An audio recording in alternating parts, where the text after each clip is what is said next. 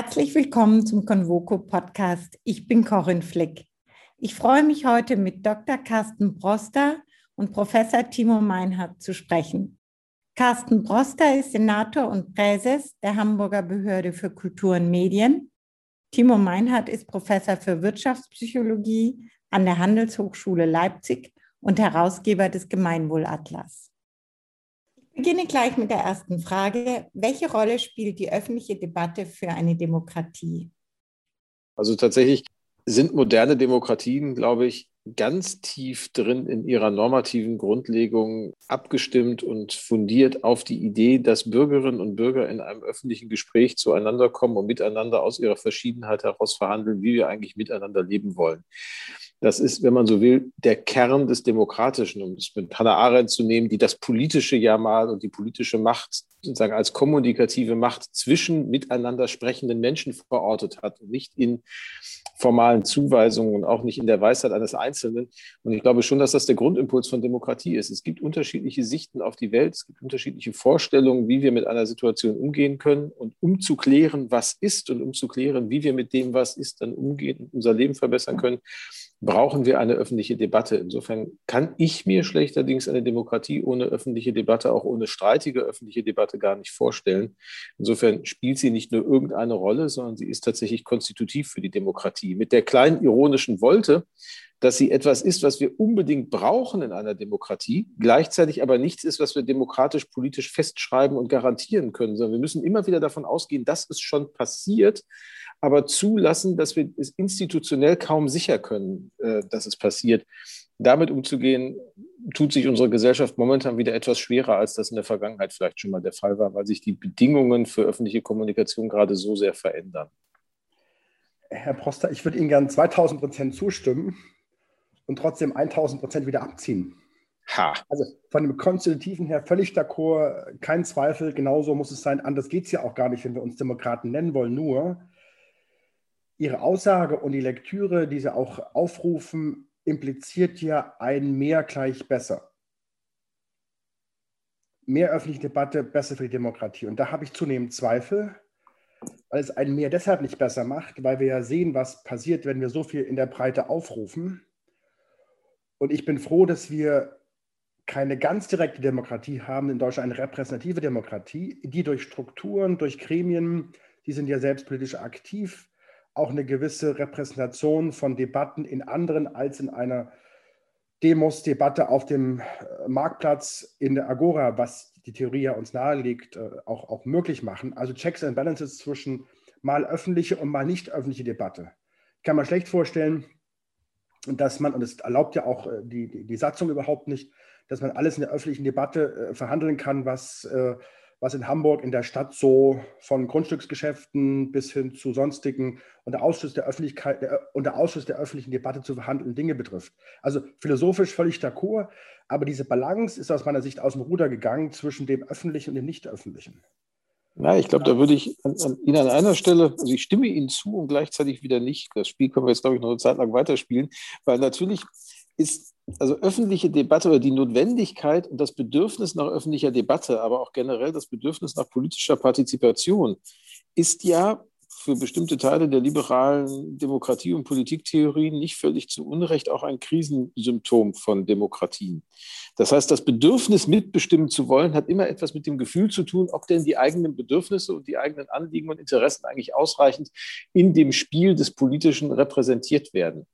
Und wenn wir momentan eine Situation haben, in der vielleicht verstärkt wieder danach gefragt wird, dass man mehr debattieren möchte und dass man mehr mitbestimmen möchte, glaube ich, sind politische Institutionen schlecht beraten zu sagen, Nee, nee, nee, wir machen das schon repräsentativ für euch, sondern sollten sich auch selber befragen, wo sie denn vielleicht gerade zu kurz greifen, um die Legitimation wieder zu erhalten, auf die sie gegründet sind. Weil dann haben sie natürlich völlig recht, dann führe ich ja ganz viele Debatten, dann trotzdem stellvertretend, aber ich aggregiere die Positionen vorher und führe sie dann zwischen politischen Parteien oder zwischen korporatistischen Akteuren. Aber auch das bewegt sich am Ende in der Öffentlichkeit. Und wann immer jemand fordert, dass etwas öffentlich sein soll, gerät zumindest der bis dato nicht öffentliche Prozess unter den Rechtfertigungsdruck, sich öffentlich rechtfertigen zu müssen. Und auch das ist ja durchaus eine nicht ganz falsche, also eine ganz, ganz, ganz falsche Vorgabe. Es wäre völlig illusorisch zu sagen, wir müssen alles, was uns ausmacht, permanent debattieren, weil dann kämen wir nie zum Handeln und wir kämen auch nie dazu, irgendwie einen, einen Grund unter den Füßen zu haben. Aber wann immer jemand etwas in Frage stellt, müssen wir damit umgehen. Und das Kernproblem, was wir, finde ich, momentan haben, gesellschaftlich, ist, dass wir in einer Situation uns befinden, in der wir so viele mehr Möglichkeiten der individuellen Meinungsäußerung haben. Stichwort Social Media äh, und sozusagen die extrem gesunkenen Kosten und Zugänge, Zugangshürden für, für ein öffentliches Gespräch, dass es unglaublich leicht fällt, öffentliche Meinung zu äußern dass aber die Addition von öffentlich geäußerten Individualmeinungen noch keine öffentliche Debatte ersetzt. Das heißt, die Frage, was denn dann am Ende die öffentliche Debatte qualitativ ausmacht, müssen wir als Gesellschaft wieder miteinander klären. Das simple Posten auf einer Social-Media-Plattform neben anderem und dann das eskalierende Posten in der Hoffnung, dass man lauter ist, wäre aus meiner Sicht noch kein Debattenbeitrag an sich. Inwiefern ist die öffentliche Debatte ein Element des Gemeinwohls? Ich denke, die Frage schließt ja unmittelbar daran an, dass auch die öffentliche Debatte kein Selbstzweck ist, sondern demokratischen Willensbildungsprozessen dienen soll und damit auch dem Gemeinwohl. Und konstitutiv, um den Begriff nochmal aufzunehmen, den Sie, Herr Broster, eingeführt haben, die Debatte war ja nach dem Zweiten Weltkrieg im Grundgesetz zu verankern, dass wir das Gemeinwohl gar nicht sehr materiell bestimmen, sondern durch prozedurale Legitimation durch Verfahren Habermas herstellen wollten. Und da habe ich eben Mühe, bei, allem, bei aller Sympathie, mehr gleich besser und Partizipation ist immer gut und Empowerment sowieso, von links und rechts befeuert. Die einen wollten äh, liberalisieren, die anderen wollten empowern. Habe doch eine Situation, wo das prozedurale Element zumindest an Grenzen dahingehend stößt, dass andere Formen des eher substantialistischen Gemeinwohlbegriffes wieder erstarken. Und dann eine neue Balance zu finden, die da heißt, aus Verfahren kommt nicht immer das Bessere raus. Ich glaube, an der Stelle ist die Grundidee von Jürgen Habermas gründlich widerlegt worden, haben seine Kritiker auch früh angemerkt. Es gibt nicht den herrschaftsfreien Diskurs, es gibt diese Form von Qualität durch Verfahren in bestimmten Bereichen, in bestimmten Bereichen wiederum nicht. Und da suche ich, wenn ich an meine Forschung denke, nach Möglichkeiten, die Balance wiederherzustellen zwischen öffentlich, nicht öffentlich, zwischen prozedural, substantialistisch und vielleicht brauchen wir auch einen neuen Strukturwandel der Öffentlichkeit der Strukturwandel der Öffentlichkeiten? Ich weiß gar nicht, wo ich anfangen soll als alter Habermasianer, aber also. Ja, zwei getroffen. Ja, genau. Das, also ich habe eine Promotionsschrift geschrieben, in der ich Journalismus versucht habe, mit der Theorie des kommunikativen Handels zu rekonstruieren. Also ich glaube, diejenigen, also die Kritiker von Habermas, zumindest die Kernkritiker, haben sich immer, haben fand ich immer sich bemüht, etwas zu widerlegen, was Habermas gar nicht behauptet hat und haben unfassbar viele Spiegelfechtereien ausgeführt. Natürlich gibt es den herrschaftsfreien Diskurs nicht. Aber der herrschaftsfreie Diskurs ist eine kontrafaktische Unterstellung, deren Fehlen uns gesellschaftliche Debatte verunmöglicht. Also natürlich gibt es immer Interessen, natürlich gibt es immer Herrschaften und Machtverhältnisse, kann gar nicht anders sein.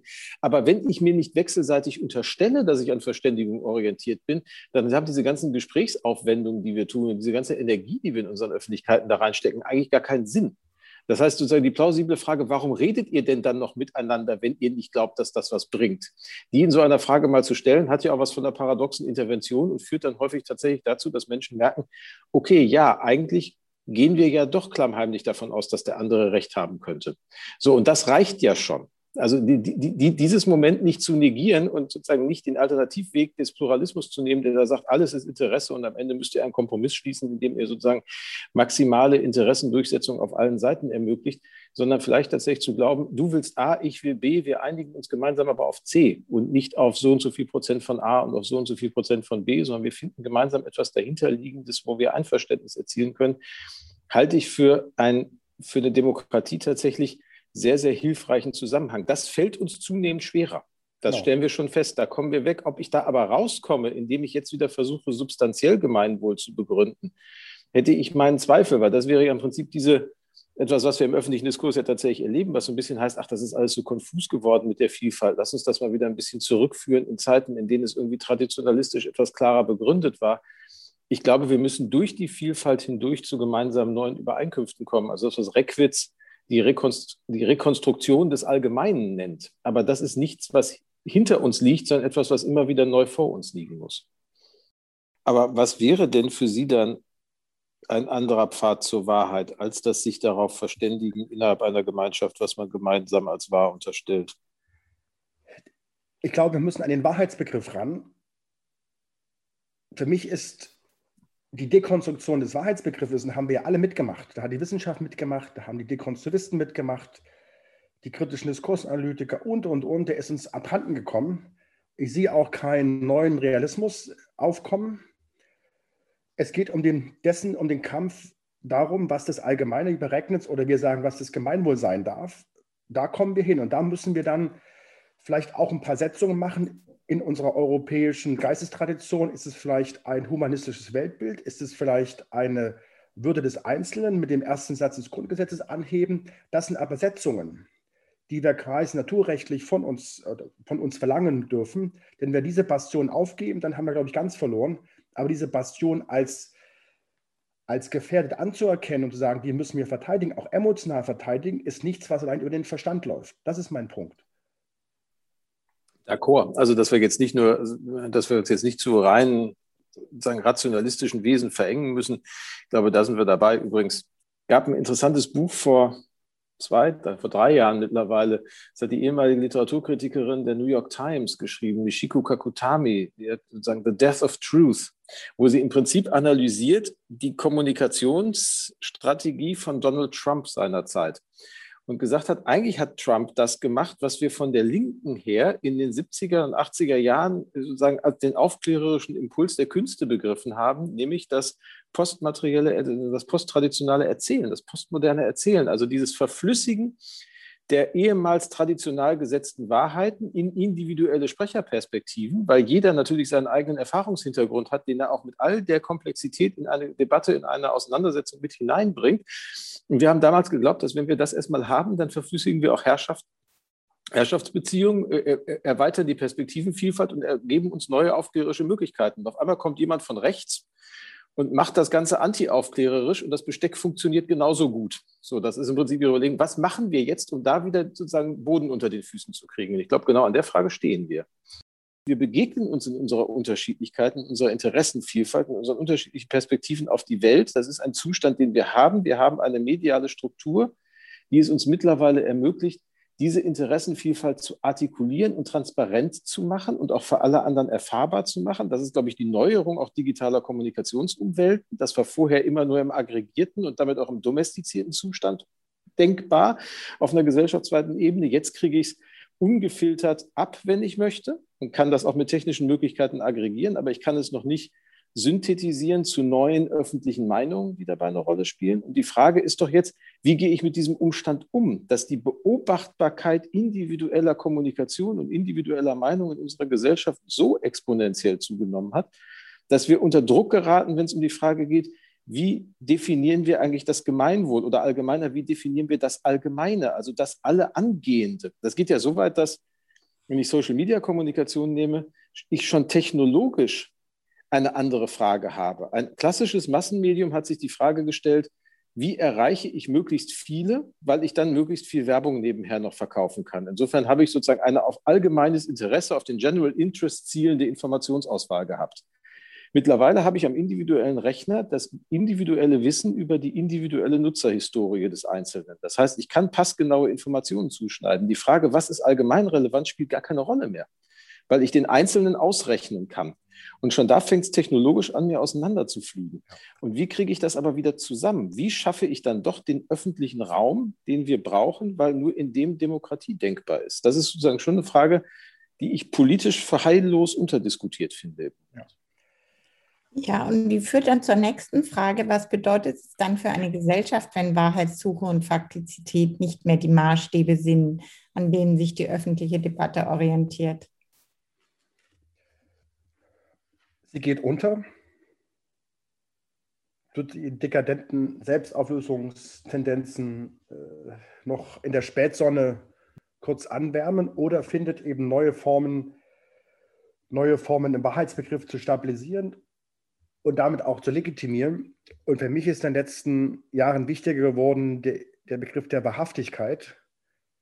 Auch Wahrhaftigkeit im ehrlichen, bemühten Streben, um die Wahrheit selbst nicht in der Hand halten zu können Das bedeutet eben nicht radikalen Subjektivismus nach dem Motto, ich habe mein Bestes versucht, sondern heißt schon, dass sich auch im Journalismus über die eigene Rolle nicht distanzieren, aber die Rolle auch in die Spannungsgeladenheit zu thematisieren, nicht einfach im Sinne von Authentizität, ich sage, was ich denke, sondern die Rollenspannung auch sichtbar zu machen und darauf hoffen zu dürfen, dass andere das für nachvollziehbar finden und auch darauf hoffen zu dürfen, dass man damit eben nicht, man wird nicht mit dem alten Hajo Friedrichs Diktum durchkommt, sich nicht mit der Sache gemein machen, auch nicht mit der besten, so war die, die, die Idee des Journalismus, auch nicht in einem Haltungsjournalismus zu verschwenden bzw. aufzugeben, der am Ende oftmals nichts anderes ist als Meinung mit, mit, mit Feigenblatt. Also wenn wir beispielsweise anschauen, was auch unsere Öffentlich-Rechtlichen machen, da wird plötzlich ein Kommentar zur Meinung heruntergestuft, als ob das klarer wäre. Wir müssen auch dafür sorgen können, dass Journalisten, Journalistinnen die professionelle Standards haben, auch genügend Schutz finden, auch in den Berufsverbänden, auch von ihren Institutionen, um ihre Standards leben zu können und dann auch dafür einzustehen, dass sie eine gewisse Fachkompetenz haben in der Recherche, in der Kommentierung und sich selber nicht, nicht kleiner machen oder auch sich nicht zu verzwergen, um so einen Begriff zu nutzen. Von Wahrheit zu Wahrhaftigkeit, aber wenn Wahrhaftigkeit, dann bitte mit guten Standards, auch geschützt, unsere Journalisten und Journalistinnen auch dazu zu, zu begleiten, auch in den Ausbildungen, der künftigen Ausbildung, denn wir haben, glaube ich, keine besseren Journalisten und Journalistinnen als die Gesellschaft verdient. Wir haben, glaube ich, genau die, die wir verdienen. Aber der Beruf ist, glaube ich, deutlich anstrengender geworden. Und das zu vermitteln, dass Journalisten eben durchaus den Begriff der Wahrhaftigkeit hochhalten, glaube ich, das wird die Herausforderung der nächsten, der nächsten Jahre sein. Ganz wichtig, also halt, ich finde, sehr, sehr wesentlichen Punkt, übrigens auch in der, in der Dialektik dessen, was Sie gesagt haben, weil genauso in die Richtung, wie Sie es jetzt aufgelöst haben, kann ich es ja auch in die andere Richtung auflösen. Wenn ich als Journalist Bericht erstatte, muss ich mich ja zu dem, worüber ich Bericht erstatte, auch in Beziehung setzen. Das heißt, diese, also das Hajo Friedrichs Duktum, ich habe mit dem in meiner eigenen journalistischen Ausbildung immer sehr gehadert, weil ich das analytisch, also so sehr ich den hehren Anspruch verstanden habe, habe ich es analytisch doch für falsch gefunden, weil man zumindest zwischendurch im Prozess der Recherche und der Bewertung des Recherchematerials gar nicht anders kann als werten und auch gar nicht anders kann, als sich vielleicht mit, mit der Sache gemein machen, ist jetzt schon die Spur mehr. Aber die Idee quasi des, des, des objektiven Umgangs mit den Fakten, wenn man mal so will, was ja so dem, dem, dem klassischen Nachrichtenjournalismus angelsächsischer Prägung unterstellt wird, das geht ja gar nicht dauerhaft, sondern ich muss ja werten. Und ich muss auch werten, um danach wieder eine möglichst objektivierende oder Sie sagen jetzt wahrhaftige Position gegenüber dem Berichteten einzunehmen und auch sozusagen mit diesen Widersprüchen innerhalb des Prozesses umzugehen, die aber als eine Stärke und nicht als eine Schwäche zu begreifen und gegebenenfalls auch transparent zu machen, halte ich für ganz elementar. Und dann kommt ja tatsächlich entscheidend dazu, dass ich ja eben nicht mehr als Journalist zwischen einem Publikum auf der einen Seite und äh, aggregierten repräsentativen Stellvertreterdiskussionen von politischen Akteuren oder korporatistischen Akteuren auf der anderen Seite vermitteln stehe, sondern zunehmend ja auch noch vermitteln muss in den digitalen Kontexten und in diesen Mikrokommunikationen, die ich dort habe und in diesen kleinen Teilöffentlichkeiten, die dort bewegen, was ja auch tatsächlich gerade die Journalismusbeobachter sehr umtreibt. Jeff Jarvis hat letztes Jahr seine Journalismusdefinition über den Haufen geschmissen und hat gesagt, eigentlich, und kehrt spannenderweise aus einem US-amerikanischen Kontext zu einer Definition zurück, also de facto ein bisschen äh, daneben, aber schon fast, die Peter Glotz und Wolfgang Langenbucher Ende der 60er Jahre in Deutschland mal aufgeschrieben haben, dass Journalisten sowas wie Gesprächsanwälte von Gesellschaft wären. Da sind wir wieder bei der Debatte. Also eigentlich haben sie den anwaltschaftlichen Job, das Gespräch der unterschiedlichen Meinungen und Interessen zu ermöglichen und transparent zu machen. Eine ganz alte Idee in der deutschen Journalismusbetrachtung, in, im angelsächsischen Bereich fast gar nicht vorhanden. Also ab und zu gibt es mal so The Conversation of Democracy, kommt dann aber eher aus dem politischen Raum. Raum. Aber da finde ich, steckt schon eine Menge drin, Journalisten tatsächlich zu sagen, dein Job ist nicht einer Position zum Durchbruch zu verhelfen, sondern überhaupt dafür zu sorgen, dass verschiedene Positionen einer Gesellschaft miteinander kommunikativ in Interaktion treten können, also eigentlich miteinander sprechen können, weil sie das nicht mehr tun. Und das ist natürlich eine völlig veränderte Rolle von Journalisten. Auf einmal müssen sie nämlich auch zuhören und müssen auch verstehen, was woanders gesagt wird, statt einfach nur zu glauben, die eigene Rolle besteht ausschließlich im Kommunizieren und im Sprechen. Das ist durchaus komplizierter geworden, da haben Sie völlig recht. Und auch ein, ein Punkt, wo wir, glaube ich, schon gucken müssen, wie bilden wir künftig Journalisten eigentlich aus? Wer macht das? Welche Ressourcen müssen wir als Gesellschaft auch dafür aufwenden, dass diese so, so notwendige Rolle vernünftig ausgefüllt werden kann? Sind sich Journalisten dieser neuen Rolle bewusst? Auf eine Art würde ich sagen schon. Es gibt ja kaum einen Berufsstand, der so viel Selbstreflexion betreibt wie Journalisten. Das finde ich gehört ja schon massiv dazu. Ich würde mir manchmal wünschen, dass die Programmierer von digitalen Plattformen genauso viel berufsethisch diskutieren würden, wie Journalisten das tun. Aber gleichzeitig fehlt es immer noch ein bisschen. Also es gibt immer noch so ein paar Geschichten, die man über sich selbst erzählt, die einfach nicht mehr in die Zeit passen. Ich finde immer noch irre, dass es wahrscheinlich kaum ein Feld in unserem Wirtschafts- und Gesellschaftsleben gibt, wie den Journalismus oder wie die Medien, das so sehr unter einem technologischen Innovationsdruck und Transformationsdruck steht, das aber gleichzeitig so sehr der Meinung ist, dass es das ohne wissenschaftliche Begleitung leisten kann. Das finde ich schon irre, weil in den meisten anderen Feldern würde man jetzt immer sagen, okay, wir starten die großen Forschungsprojekte, wir lassen begleiten, wir nutzen explorative, laborbezogene, experimentelle Möglichkeiten, mal zu prüfen, wie man denn noch das eigene Tun verbessern könnte. Während im Journalismus immer noch die Hyb oder den Medien die Hybris vorherrscht, an vielen Stellen zu sagen, ja, wir machen mal eine Nullnummer und dann gucken wir mal, wie die am Markt funktioniert. Und das wird jetzt nicht mehr an jeder Stelle den sozusagen an Komplexität enorm ausdifferenzierten äh, öffentlichen Rahmenbedingungen gerecht. Da könnte man viel strategischer vorgehen, als das der Fall ist. Das fängt an, die Debatten beginnen, sie nehmen auch an Fahrt auf, aber da ist noch eine Menge Luft nach oben. Wir brauchen die Wissenschaft auch, um zu einer auf Fakten basierenden öffentlichen Debatte zu kommen, oder nicht?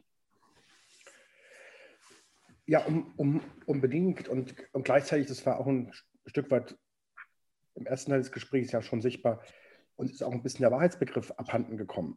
Wir haben neue Formen des Wissenschaftsjournalismus. Ich würde auch unterscheiden zwischen E- und U-Wissenschaft, eher ernsthaften, eher unterhaltungswissenschaftliche Elemente, die auf die schnelle Aufmerksamkeit zielen und vielleicht auf die Klicks und Likes.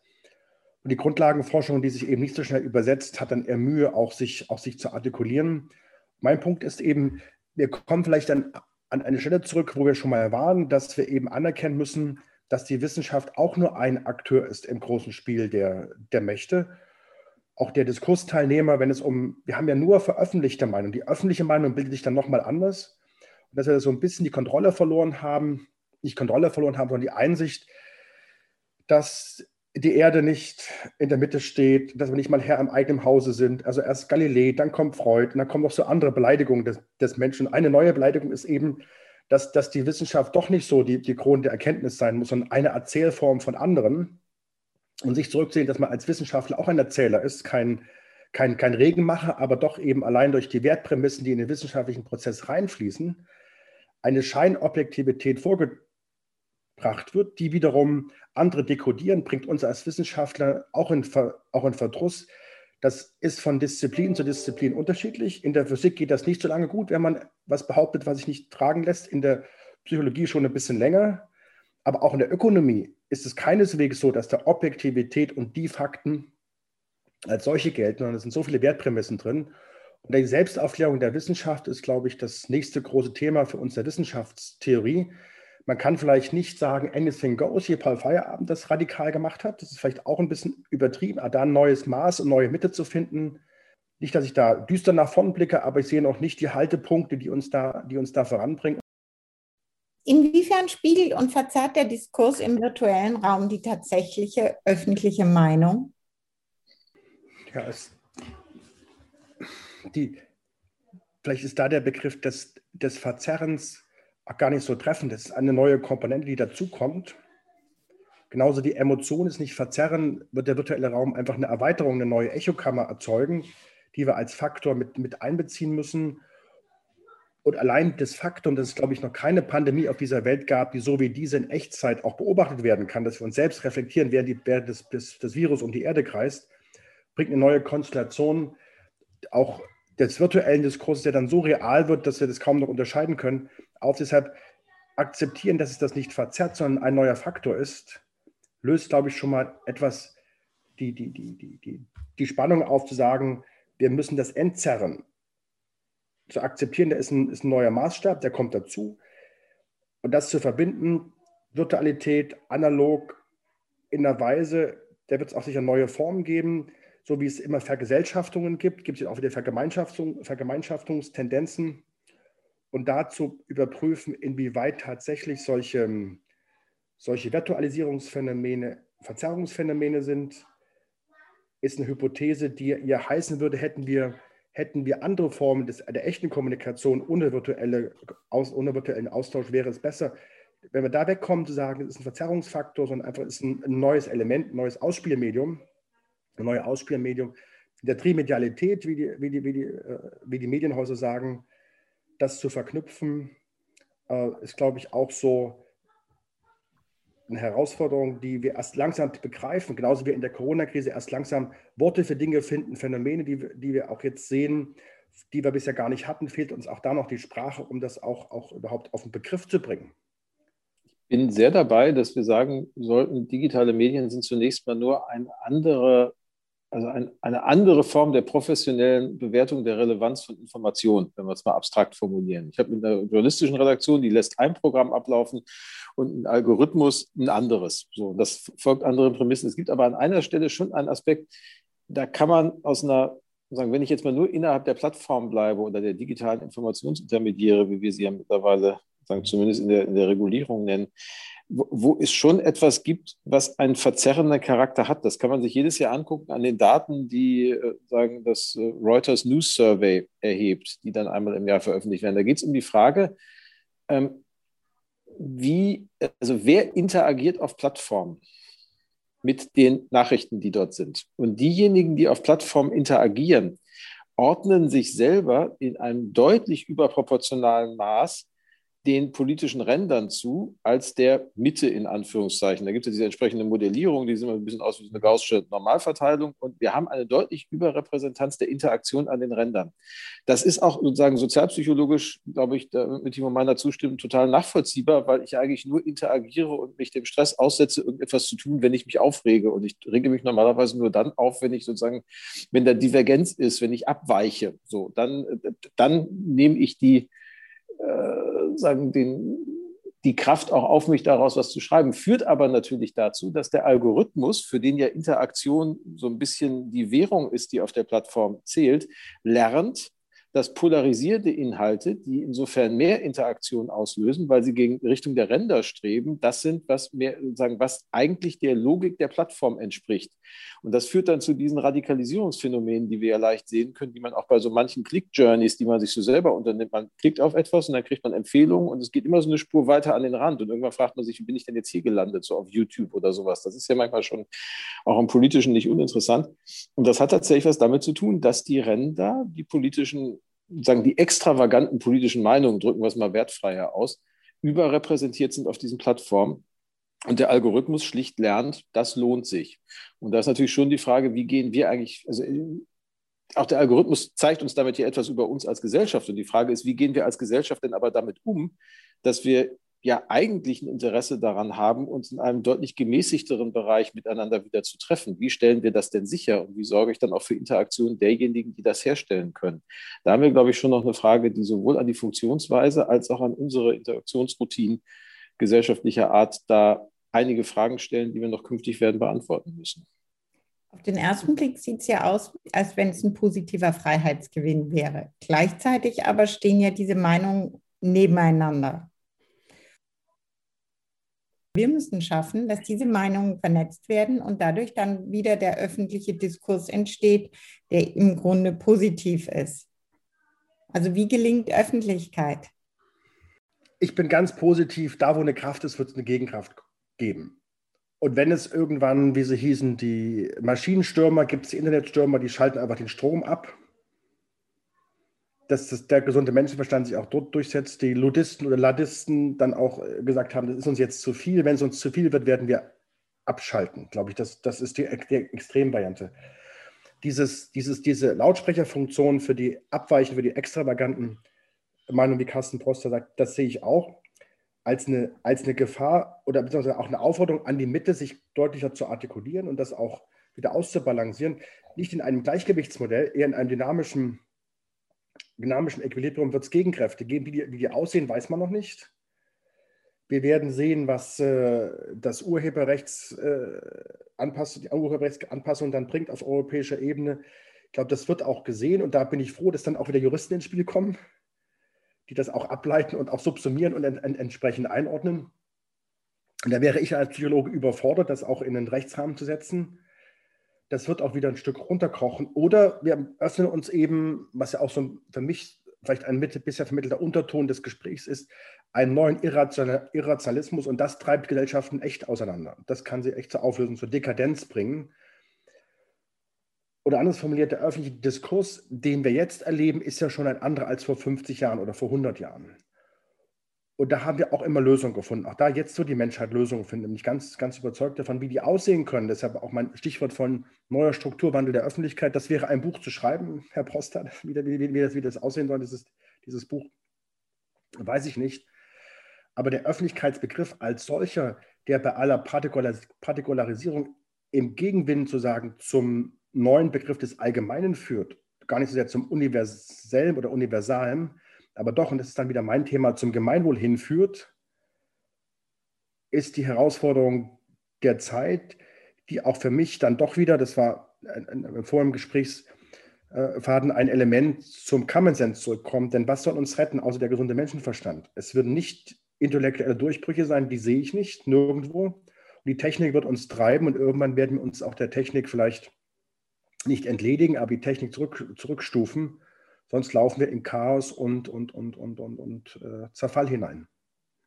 Ja, ich glaube, es wird schon eine entscheidende Frage sein, ob wir als Gesellschaft uns überhaupt mal der Frage öffnen, ob wir diese technischen Systeme, die uns umgeben, einfach als naturgegebene Kräfte hinnehmen oder ob wir uns zutrauen, sie zu gestalten und sie so zu sortieren, dass sie tatsächlich sagen, dem dienen, was wir gemeinsam für sinnvoll erachten. Diese Frage führen, also diese Debatte führen wir ja immer nur sehr eingeschränkt, wenn man sich mal anguckt, als wir das Privatfernsehen in Westdeutschland in den, äh, also die Einführung Ende der 70er Jahre diskutiert haben, bevor es dann Anfang der 80er Jahre eingeführt wurde, da gab es ja riesige Forschungsprojekte, die sogenannten Kabelpilotstudien in Dortmund und Ludwigshafen. Die haben regalmeterweise Studien produziert zu der Frage, was macht es mit unserer Gesellschaft, wenn wir diese zusätzlichen Informations- und Unterhaltungsmöglichkeiten zulassen.